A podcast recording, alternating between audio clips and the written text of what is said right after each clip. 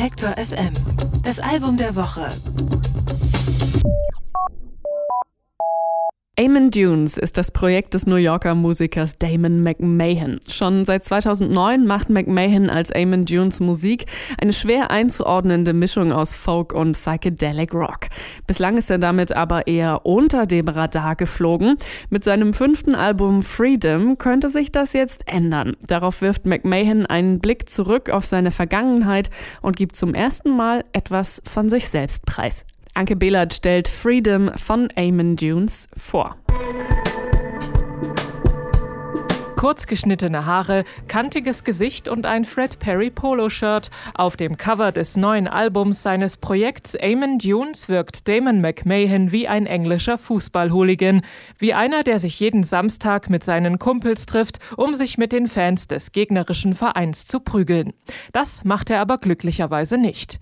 Zwielichtige Charaktere gibt es aber durchaus auf Freedom, dem fünften Album von Amon Dunes. Männlichkeit und was genau das bedeutet, ist das Thema des Albums und das erkundet Damon McMahon vor allem an sich selbst.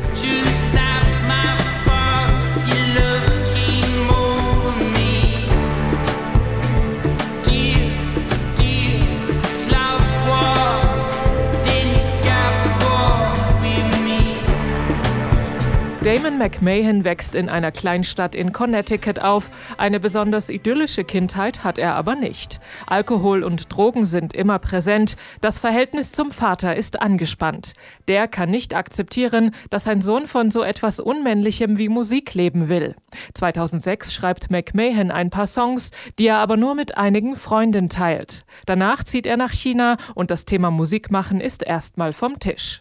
Drei Jahre später werden die Songs unter dem Titel DIA als Album veröffentlicht und McMahon beginnt als Amon Dunes kleine Gigs zu spielen. Danach erscheinen noch drei weitere Alben, die sich musikalisch zwischen Folk und Psychedelia bewegen.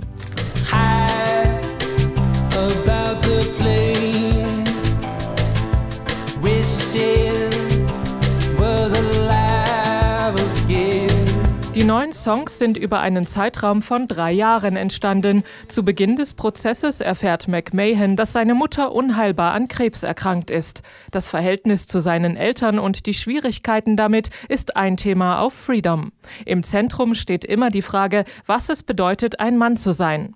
Das erkundet McMahon mit Hilfe von teils reellen, teils erfundenen Charakteren wie klebstoffschnüffelnden Schulschwänzern, Pariser Drogenhändlern oder kriminellen Surfern. go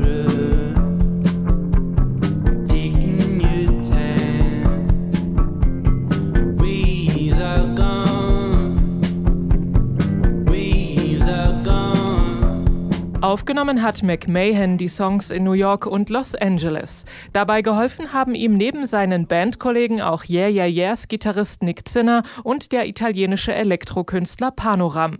Das Ergebnis sind zehn eingängige Stücke mit unbeirrt groovendem Schlagzeug, hintergründigen Synthi-Flächen und Gitarrengenudel wie bei The War on Drugs.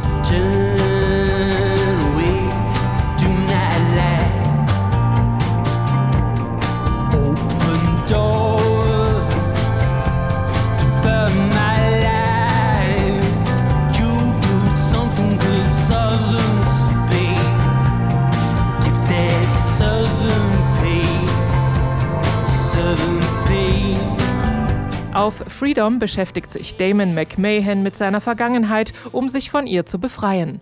Und es ist ein Gewinn, ihm dabei zuzuhören. Nach vier Alben wird er damit hoffentlich auch einem größeren Publikum bekannt.